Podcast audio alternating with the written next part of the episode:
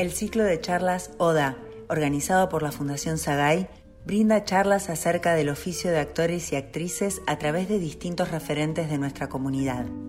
Todas las charlas han sido registradas en formato audiovisual y adaptadas a formato podcast.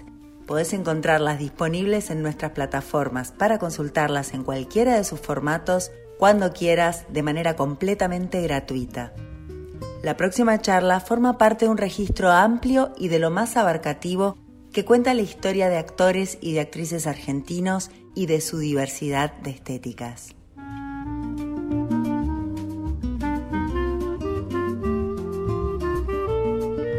A continuación, Dolores Fonsi y su charla Ser o estar en cámara.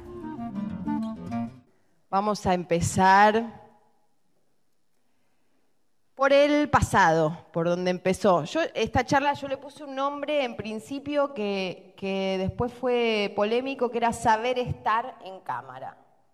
Después decidimos que fuese ser o estar en cámara y analizar ser, cómo, es, cómo es ser y estar en cámara, o cómo yo puedo aportar a, a qué sería ese concepto. O sea, ¿de qué estamos hablando cuando hablamos de, ser o estar en cámara? Em, cuando yo tenía, no vamos a empezar por el principio total porque fue hace mucho tiempo, vamos a empezar por los 19 míos. Yo empecé a actuar a los 17, eh, empecé a, tomar clases de teatro también a los 17, no, a los 12, perdón, y después a los 16, 17 eh, clases de teatro y uno va adquiriendo teoría, técnica y demás. Pero después cuando se prende una cámara, cuando uno está frente a una cámara, que puede ser una cámara de televisión o de cine, que me pasó a los, la primera vez 19, eh, de cine, de tele a los 17, todo cambia. Mágica, o sea, mágicamente o desgraciadamente para algunos de repente se prende la cámara y todo lo que uno viene adquiriendo y desarrollando se anula y empieza a suceder esta conciencia de estar en cámara, que es ese ser, ese ente, ese ojo que nos juzga, ve lo que nadie ve y, no, y no accedemos a, o sea, no llegamos nunca a ella, a la cámara. Cuando, cuando la cámara se convierte en ese fantasma y en ese poder que le damos nosotros, es muy difícil poder eh, potenciar y bajar lo que uno viene preparando eh, técnicamente o teóricamente con respecto a alguna escena, alguna, o sea, algún personaje o lo que sea. Uno puede venir preparando muchas cosas, pero cuando está en cámara y la cámara se prende, de repente hay algo que tiene que pasar. ¿Qué es eso que tiene que pasar? Es lo que, de lo que vamos a hablar hoy. Yo cuando tenía 19, Ahora es una era distinta, es, muy distinto porque claramente las redes sociales, el teléfono, el celular y todo está tan ahí, tan a la mano, tan el registro diario y cotidiano está muy, banalizado porque claramente uno puede registrar cualquier cosa, ¿no? Lo que compra en el supermercado, lo que cena, eh, o sea, y estamos en ese mundo. Yo cuando tenía 19 empezó, o sea, salió la mini DB. Era una camarita chiquitita, divina, cuadradita que abrías la pantalla y, podías... Eh, filmar, pero era, estabas grabando algo, los celulares no, no tenían esa, esa tecnología, ni, ni, tampoco uno tenía esa, eh, bueno, no, se usaban. Y, te, y, me compré una mini DV, obviamente gracias a que trabajaba en televisión hace dos años, y, y empezamos con un novio que tenía, que después se hizo director de cine, a grabar todo, todo el tiempo. Eh, pero no era como, como, lo, como, lo, que soy eh, el registro, sino más bien era como dejarme ser observada por una cámara que estaba en mi casa, pero que no era un reality, que yo no hacía nada gracioso para esa cámara o para los que lo vean, digamos, ¿no? Pues en principio espero no se vean nunca esos cassettes. Pero era poder, eh, poder, se incorpora a mi vida una cámara, un ojo externo, un tercer ojo, porque mi novio y yo vivíamos juntos, eh, y, la cámara como alguien que, con, quien me empiezo a amigar. Esa cámara en mi casa con mini DV, material eh, en vivo de todas las cosas y experiencias que vivíamos, pero sin hacer nada para la cámara, empezó a ser como una aliada. Eh, o sea, esa experiencia, ahora no sé cómo se recomendaría esa experiencia, si hay alguno acá que estudia actuación o o está acá porque justamente le interesa eso. No sé cómo se trasladaría, porque claramente las redes y los teléfonos han cambiado eh, lo que significa ser registrado. Eso pasó a ser algo que me ayudó mucho a eh, amigarme con ese ojo externo que finalmente es uno mismo. Ese poder que uno le da a la cámara, ese juicio que uno pone en la cámara, es el juicio que uno tiene sobre uno mismo. Cuando esa cámara uno se amiga con ese, ojo que nos mira y, ese poder que uno le adjudica, eh, te, lo traes a tu propia cancha, digamos, si es tuyo, empieza a ser eh, el objeto del deseo, digamos. Eh, cuando empezás a dedicarle a la cámara la escena, y la cámara hace que uno exista, porque finalmente si no se prendiese la cámara la escena no existiría y nosotros tampoco en cine o en tele. Digamos, cuando empezás a pasar ese, ese eh, como la libido, la empezás a poner en el, ojo de la cámara que te filma y cuando tomás vida, cuando empieza la, acción en cámara, bueno, ahí ya hay algo que siento que es fundamental para el actor, que es, eh, o, que, fue para mí fundamental, eh, que es entender que la cámara es como el dios del cine o de la televisión o del registro, ¿no? Digamos, entender que sin, sin la cámara uno no existe y que todo es para la cámara, que todo lo que uno viene preparando es para, y es una aliada o uno debería hacer el trabajo de convertirla en una aliada. Es verdad que la cámara finalmente termina siendo la conjunción, o sea, el poder que la cámara te da cuando vos decidís que el poder de la cámara sea para vos, termina siendo la conjunción del trabajo que una o uno, como actor, actriz, viene haciendo con el equipo técnico, los demás actores, el director y el fotógrafo. Eh, si la cámara es Dios, la Santísima Trinidad sería actriz o actor, eh, fotógrafo, que sería la cámara, y el director. Esa sería la Santísima Trinidad, digamos. ¿no? El director si es un buen director, maneja el equipo técnico y hace que el equipo técnico esté contento y potenciado, digamos, haciendo un buen trabajo eh, en equipo. Esto hace que los actores estén relajados porque el clima de trabajo es bueno y el fotógrafo, por supuesto, tiene que, tiene que encontrar en lo que está filmando, o sea, un actor una actriz, eh, también el, el, punto de, de, poner la libido ahí. Cuando todo eso sucede, sucede... Eh, lo mejor que es cuando se prende la cámara, uno existe a partir de ese momento. Em, a mí me pasa ahora, o sea, es tan así para mí hoy, eh, tanto me gusta el cine y hacer cine, y no solo hacerlo, sino ver películas, me encanta y siento que es un, es un recurso enorme y, infinito. Eh, tanto me gusta que ahora lo que me pasa es que me cuesta mucho ensayar porque digo, si la cámara no está, ¿viste? Como, ¿qué hacemos? ¿Para qué? ¿Para qué voy a ensayar una escena que tiene que ver con mucha eh, emocionalidad o que implica demasiada, demasiado, eh, no sé, cuando, el complejo, cuando es muy complejo la contienda actoral, cuando hay un duelo actoral, ¿no? Cuando de repente hay un duelo, o sea, tenés una escena que es re compleja, de mucho texto, de mucha emocionalidad con un compañero, es re difícil. Em, soy no es por vaga o por ahí también, pero digo, soy de las personas que creen que eh, los ensayos para cine o tele no son, o sea, sí para, eh, bueno, saber qué vamos a hacer y todo, pero no creo en que eso... Spielberg dijo hace poco, eh, no ensayo más, porque me ha pasado de ensayar y que finalmente en escena, cuando la cámara se prende, eso que viene en el ensayo no sucede y me frustro muchísimo. Entonces, es verdad que hay algo que está bueno charlar y hablar y preparar con el compañero y obviamente ponerle el cuerpo un poco si es que es necesario, eh, depende de la necesidad de cada uno, pero es verdad que cuando se prende la cámara eso es único e irrepetible. Y lo que hayas ensayado o no, todo lo que venís preparando desaparece para estar existiendo en cámara. Ahí, eh, está bien, yo trabajo hace actúo hace 23 años, empecé a los 17, tengo 40, hace mucho tiempo. Y sí recuerdo el principio de la actuación como una tortura, que era eso, acción, cámara y, querer morir porque, estar, porque el ojo de la cámara, que somos nuestro propio ojo sobre nosotros mismos, es de un juicio muy terrible en general, ¿no? Como uno se siente inseguro, obviamente con 17 años es más, eh, es natural sentirse inseguro porque uno no sabe mucho de lo que va, lo que va a pasar. Tenemos distintos tipos de cámara, ¿no? O sea, ahí está la cámara como o sea, cámara subjetiva de un personaje que sería la cámara cómplice, la cámara que, que, vive con el personaje en la película y entonces uno sabe que está ahí y que es casi uno la cámara porque te va acompañando. Hay una película muy, muy, que es un muy buen ejemplo de esto que se llama Rosetta, que persigue la cámara en subjetiva. Subjetiva quiere decir desde el punto de vista del personaje, con referencia al personaje, porque es todo visto por ella. No, perdón, sin referencia al personaje, o sí en algunos momentos, porque es una película larga.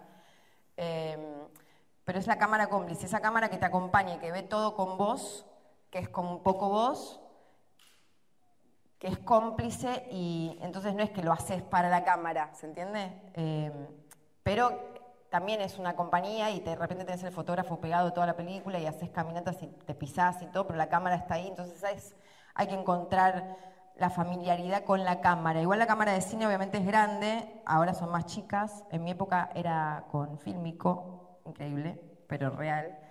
Eh, o sea que no solo empezaba la cámara, sino que empezaba el ruido de acción y, se escuchaba la cinta, que ahora en el recuerdo me, agarra como una nostalgia enorme de la cámara, ¿no? Se prende la cámara. En fin, tengo mucho fetiche con la cámara, evidentemente, ¿no? Pero es verdad que si uno no lo tiene es muy difícil hacer una película, porque, la, porque bueno, por todo lo que acabo de decir. Después está la cámara testigo, que es una cámara que, mm, que sí, que la, cámara testigo, la cámara que opina, sobre lo que estás haciendo, que es esa cámara que, te, pueden poner enfrente y vos tenés que mirarla a, mirar lente o mirar a cámara, o, te violan en una escena y la cámara está mirando, pero no te ayuda, obviamente, está la cámara.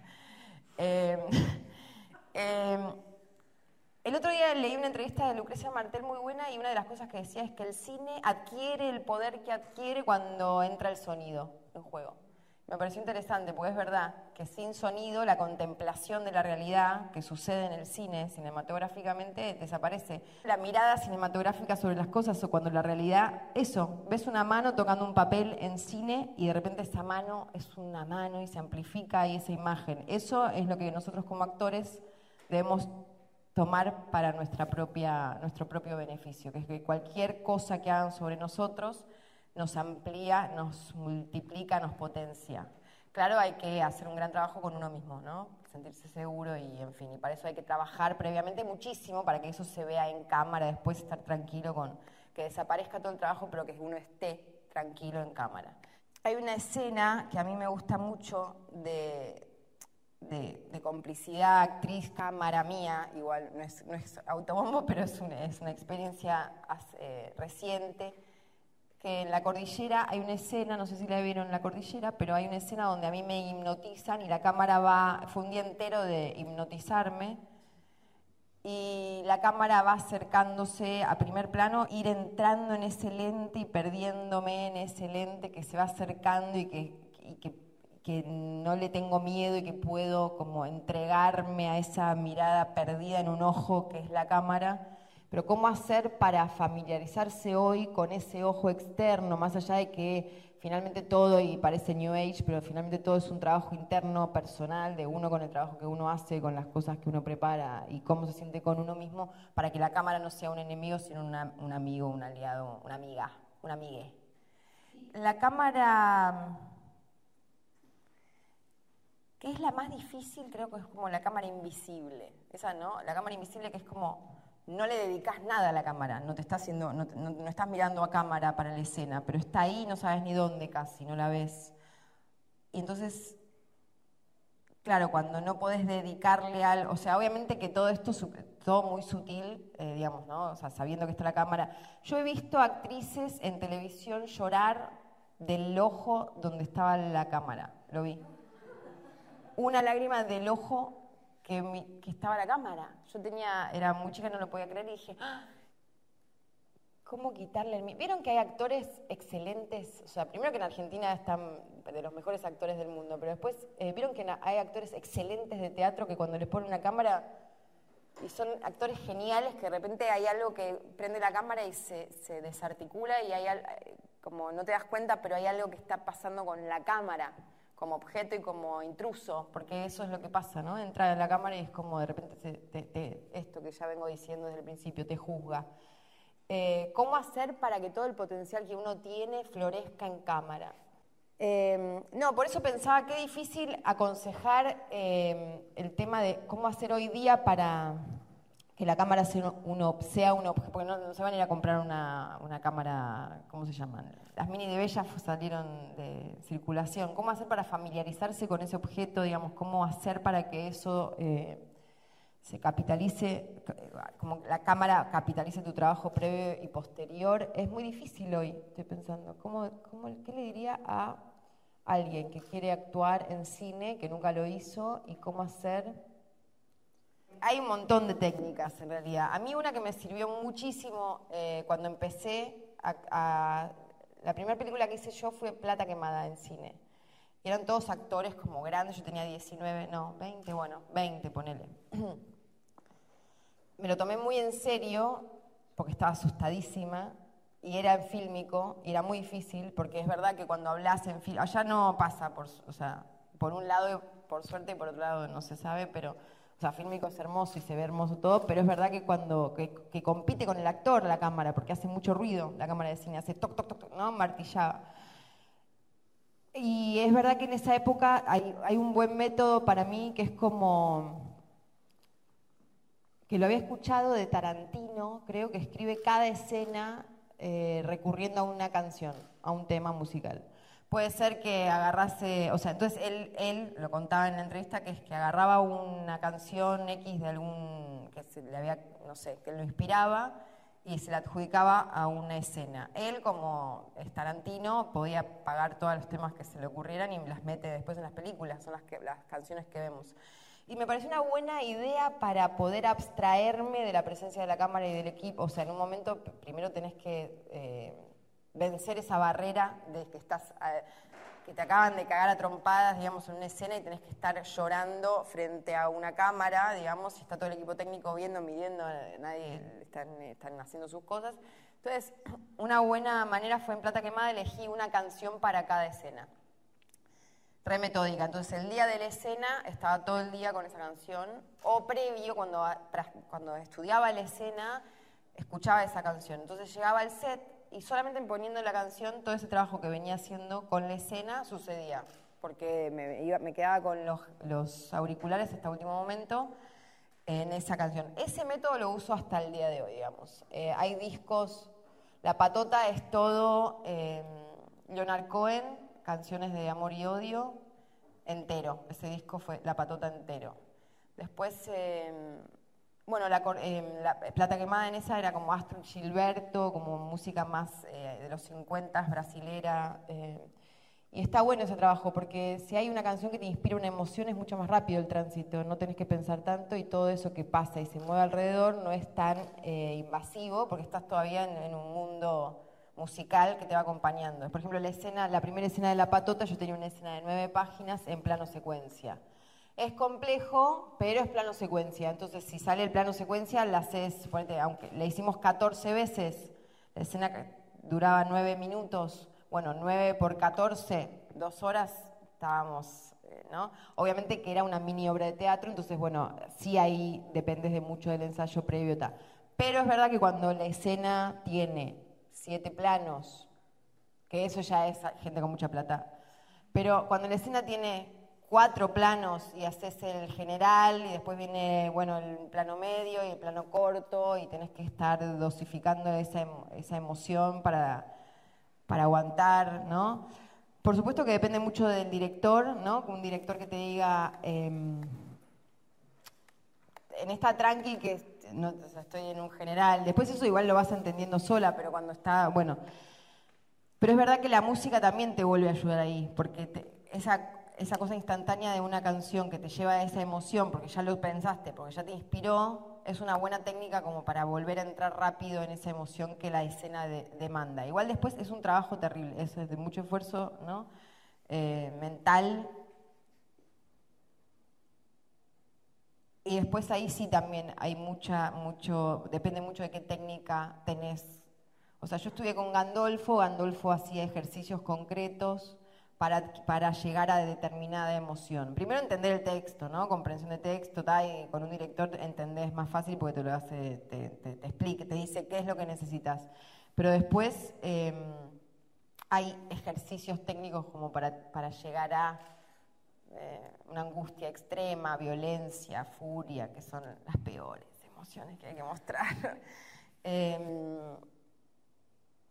y después es verdad que ahí yo personalmente me apoyo mucho en los compañeros entonces es verdad que en el, a mí me sirve mucho cuando cortamos, hacemos, hicimos el general, cortamos, vamos al plano medio, ¿no? que es de vuelta puesta de luz, porque esto es muy complejo, eso que uno ve en dos segundos, un minuto, una escena, eh, duró un día.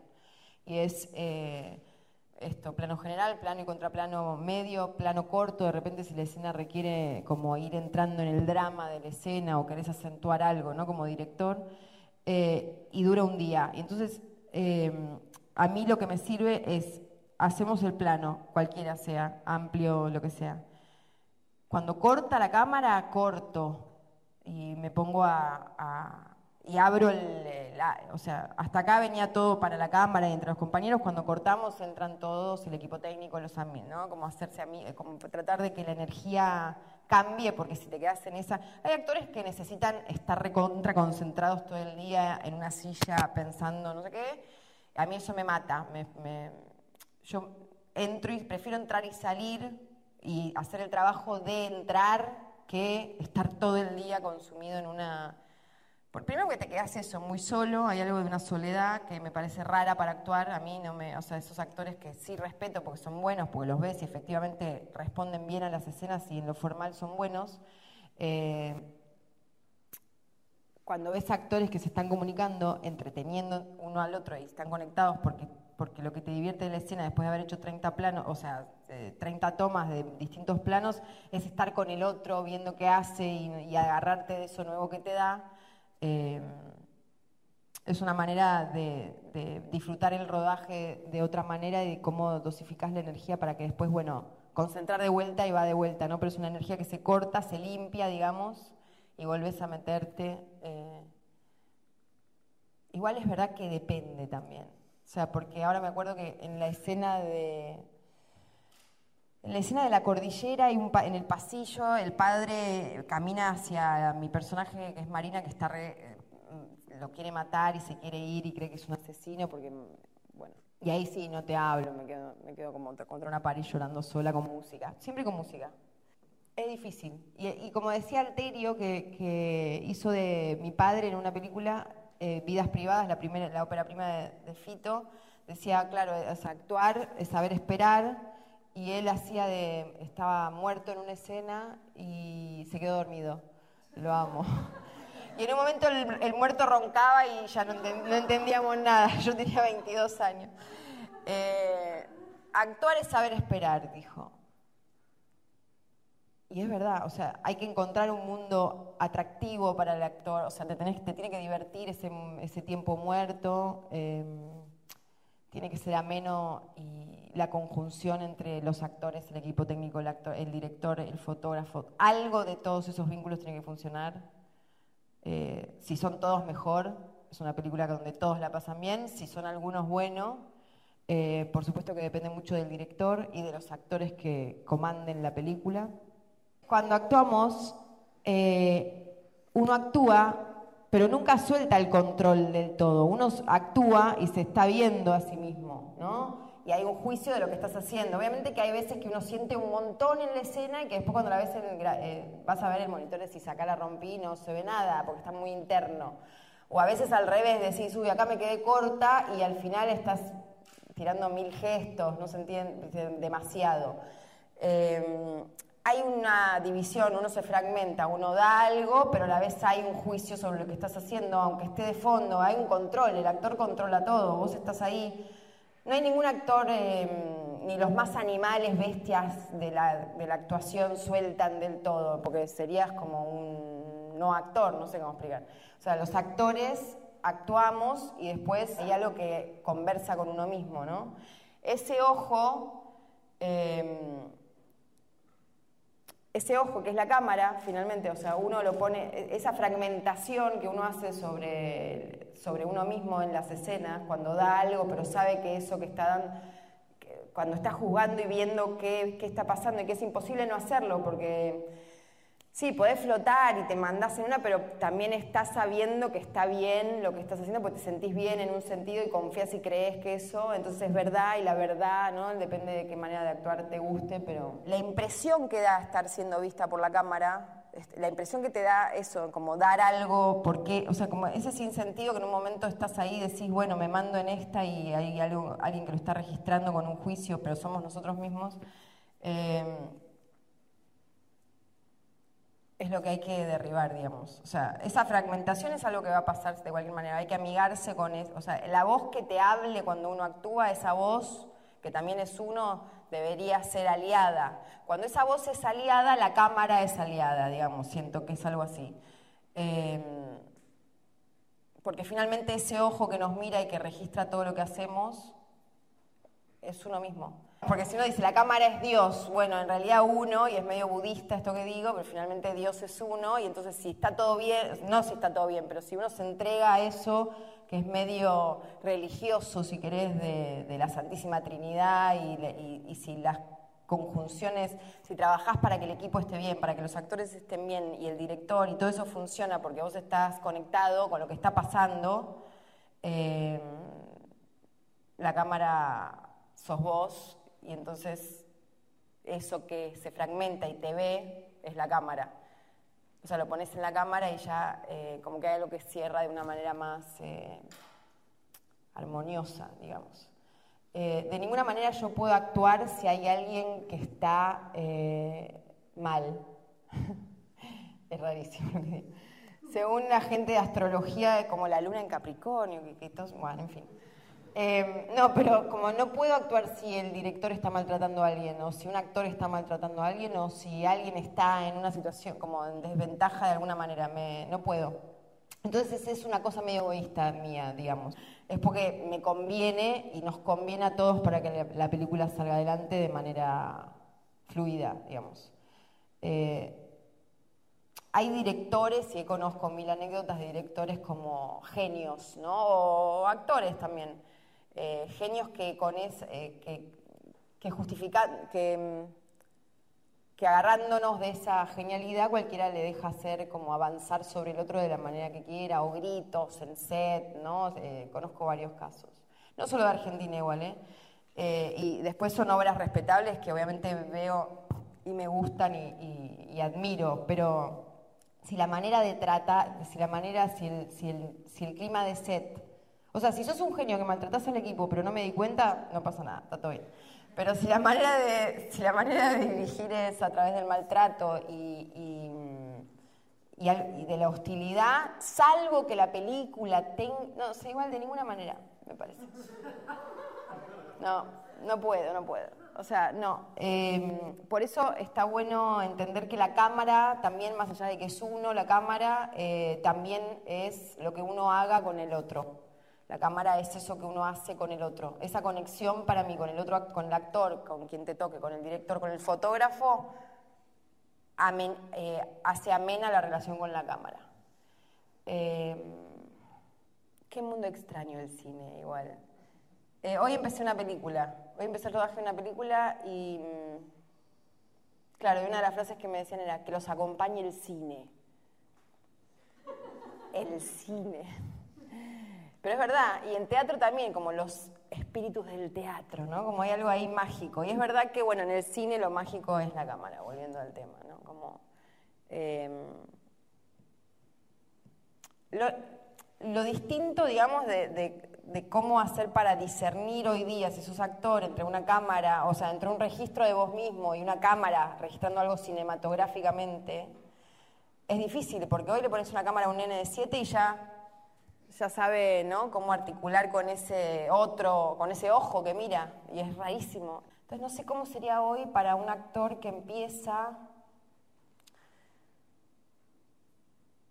cómo, cómo darle un valor, cómo, ponerle cómo hacer que eso tenga un valor eh, especial para uno como actor o actriz. Hay algo que, tiene que ver con estar, saber estar en cámara, digamos, ¿no? Eh, ser o estar en cámara.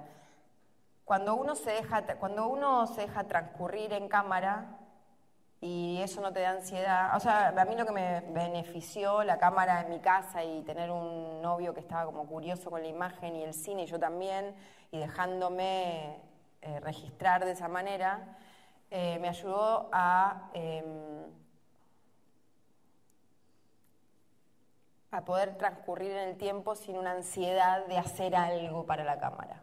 Entonces, cuando después haces una película, podés estar y que estar siendo registrada, filmada, eh, sin, tener un, sin ponerle un peso específico a eso o más del que tiene, digamos. Y eso sí me ayudó bastante. Fueron como, bueno, de ahí salió Caja Negra. Eh, Caja Negra, que, es de Luis Ortega. Luis Ortega, él era mi novio. Él tenía 17, yo 19 y grabábamos todo el día todo. Y entonces sí hay algo como de grabar, la contemplar a través de la cámara y dejarse contemplar por una cámara como si fuese una persona, eh, rompió ahí unas barreras mías con la incomodidad que generaba ser observada, que finalmente es el propio juicio, ¿no? De ser observado por mí misma haciendo esto que me está saliendo mal, eh, o lo que sea. Pero sí creo que dejarse registrar es una buena técnica pero no por un celular. Igual hay películas que se hacen con celular también. O sea, en realidad no sé cómo sería romper las barreras, soy de otra época, pero... Eh, me parece que en comparación con el cine mundial, si querés el argentino, diría que hay, primero que, creo que tenemos de los mejores actores que hay, que habría que darle oportunidad mucho más a los que no conocemos que seguir como las mismas figuritas de siempre, eh, que de a poco se va abriendo eso Em, que hay grandes directores, eh, que la necesidad que surge de, estar en un país y en un y tan en el sur del mundo, digamos, tenemos muchas cosas que contar, digamos, desde la necesidad, desde el dolor, desde lo que no está bien, desde las cosas que queremos cambiar, hay muchas cosas para decir. Entonces el cine sí o sí tiene contenido. Eh, no es lo mismo que el cine español de repente, que no saben qué contar. Eh, porque está todo como, tienen los subsidios, tiene, está todo bien, no, explota, no está, bueno, hace poco... Em, pero, no, pero claramente los países que estamos en, en, cambio constante y queriendo un cambio y en necesidad constante y, la necesidad es una fuente enorme de de cuentos y contenidos, porque justamente el cine viene... No, el cine no va a cambiar nada, no es milagroso, ¿eh? pero digo, eh, yo no creo que sea milagroso para nada, pero sí creo que culturalmente es tan importante ver una película o que una película chiquita nuestra, que son las que justamente están empezando a no poder hacerse, digamos, eh, esas películas que se hacen y que por ahí en las salas tienen 5.000 espectadores o 10.000, se van a, cualquier país del mundo a un festival y muestran nuestra cultura y, tienen premios y se valoran eh, de otra manera esos trabajos y esfuerzos, em, me parece fundamental que se haga cine. Aguanto mucho el director que dirige hoy día, aguanto mucho la gente que trabaja en cine acá. Acá se trabaja increíblemente en cine los equipos, los técnicos son de un nivel altísimo, los actores son buenísimos y los directores también. Y cada vez hay más y de todo tipo, eh, pero se trabaja bien, o sea, muy bien. Trabajé en España y trabajé en México y en alguna otra cosa y, y hay una conexión especial con la... Somos igual los argentinos en general, para alabarnos un poco, tenemos una celeridad eh, particular que tiene que ver con un ritmo y con una cosa de hacer y tal. Esa manera de hacer cine eh, está buena y sucede en las películas. Ahora estoy filmando una película que va a tener cuatro semanas y es bastante compleja, pero que se hace en cuatro semanas. Es verdad que como hay menos plata, hay menos tiempo para rodar y hay mil cosas que perjudican, pero a la vez desde esa necesidad también salen obras que, bueno, tenés una semana para hacer algo, listo, con todo. Y entonces hay una energía distinta que tenés ocho meses, ¿no? Eh, sería hermoso también, pero sería como ser elenco estable de un teatro, eh, filmar así. Me acuerdo que yo fui, estaba en Barcelona, estaba viviendo en España y fui a ver el rodaje de Beautiful, la película de Iñarritu. Estaba embarazada yo, llegué al rodaje y estaban filmando un plano de una persecución en el parque de Barcelona, no sé, en una plaza, la plaza más conocida mil cámaras, persecución a los vendedores senegaleses que vendían no sé qué en la calle, bueno, persecución. Fui a Madrid, tuve mi hijo, no sé qué, a los cuatro meses vuelvo al rodaje, estaban haciendo la misma escena. La misma escena, plano de persecución. Yo con mi hijo, después de haber ido con la panza, o sea, increíble, no lo podía creer. Estaban hace seis meses filmando, estaban haciendo el mismo plano.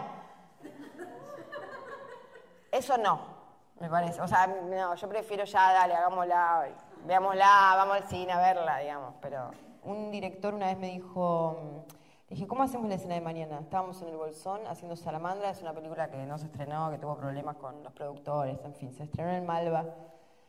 Yo tuve que bajar mil kilos, pesaba 43 para hacer la película, ahora peso 53, o sea, yo en este tamaño, 10 kilos menos, dieta 6 meses, loca, loca. Eh, todo por la, ¿no? por la película. Bueno, ahora estoy a dieta de vuelta porque tengo otra enfermedad. Eh, los actores y las dietas, eso también podía ser una charla buena. Y ¿no? Como Marlon Brando que dejó de actuar porque no quería hacer más dieta. Estaba harto. Es un infierno. Pero eso es un paréntesis. Eh, ¿Qué infierno? estaba en el bolsón, había adelgazado como 10 kilos, un trabajo de mil años. Me acuerdo que me, me encuentro con un, me encuentro con otro actor que, ya estoy, eh, mil, anécdotas, pero me encuentro con otro actor que, habían, lo habían llamado para la película y nos encontramos y yo voy, empecé a ayudar al director a hacer los castings desde que había quedado en el personaje. Entonces, eh, el, actor me dice, estoy haciendo tal cosa y la serie de tal cosa y no sé qué, y no sé qué de Fox y tal, y una probando no sé qué, ¿vos? Esta película, digo. Ah, como, ¿no? Y yo estaba reconcentrada en la película, bueno, adelgazando, adelgacé a 43 kilos, es un montón, es un montón. Eh, se parecía enfermo, o sea, tenía un cuerpo muy huesudo y una cabeza muy grande. Eh, y, estábamos haciendo esa película en el Bolsón, yo me fui sola como tres meses a una casita con mi perro, eh, me iban a visitar y tal, amigos, o me, me alquilé un auto, no la pasé bomba. Eh, me alquilé un auto, todo, y de repente había una escena muy difícil, muy difícil al otro día, que era de un texto, como él, el director era muy, gracioso, Pablo Agüero, me decía, tenés que hacer toda la escena imaginando bebés flotando. Bueno, le digo, bien, pero, pero ¿cómo hacemos? Mañana, ¿cómo hacemos para la escena? Me dijo, bueno, anda al río y tírate. Ok, le digo, pero ahora, sí, sí, ahora. Pero la escena es mañana. Sí, sí, sí, pero anda al río, tirate. Y con eso, tirate conmigo, le dije. Bueno, me dijo, pasamos a buscar. Lo paso a buscar en el auto. Yo decía, no entiendo qué, de qué habla. Buah. Lo paso a buscar. Vamos a un río, en el Bolsón, era, él era del Bolsón, era septiembre, octubre, o sea que no hacía calor. Llegamos al río de noche, entonces me tiro al río, pero a una distancia, te estoy hablando de menos de medio metro y casi me muero del, Me agarró como un shock de frío terrible y salí del agua como espantada. Me dijo, así haces la escena mañana. Y me pareció bien. Llegué lo dije, bueno, igual como, como revivís de vuelta como esto, ¿no? Y bueno, cualquier cosa que te sirva está bien. O sea, cualquier cosa si vos crees en el director porque, te porque, porque, hay porque vos decidís creer, porque si no, si no querés creer en el director no hagas la película, hay algo de eso también. Después te, después te puede pasar que hay uno, como decía, cuando la esponja es el director, en fin, todo, pero hay algo como, vos estás haciendo una película, es un acto de fe, ¿no? Estás creyendo que la cámara es Dios, estoy diciendo, estoy hablando de eso. O sea, es un acto de fe de un grupo, todo el grupo tiene que estar en una comunión semejante para contar este cuento que es... Eh, común a todo este grupo, como esta charla ahora nosotros. Entonces estás creyendo en que yo estoy diciendo algo que es importante, o interesante, o, intrigante, ni idea. Pero entonces vos estás haciendo la película, el director te dice eso, y si vos no confías es como, es raro. A la vez, la actué pésimo en la escena. O sea, me tiró esta del río y después la ves la escena y es la peor de toda la película, para mí. Em, o sea que no es que te sirve, pero no importa, hay que creer en ese momento.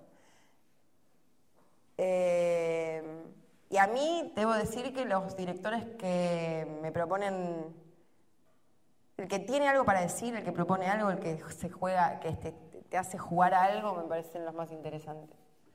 Eso, eso, ese cierre de el ojo que nos mira somos nosotros mismos, ese, eso me parece que está bueno que se lo acuerden. Somos nosotros mismos. Ese ojo que juzga, ese ojo que mira, ese ojo que registra, somos nosotros mismos. Eh, que les vaya bien.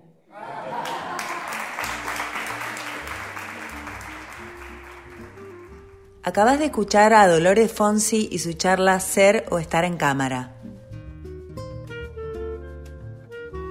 Te invitamos a que nos sigas en nuestras redes sociales y visites nuestra web fundacionsagay.org.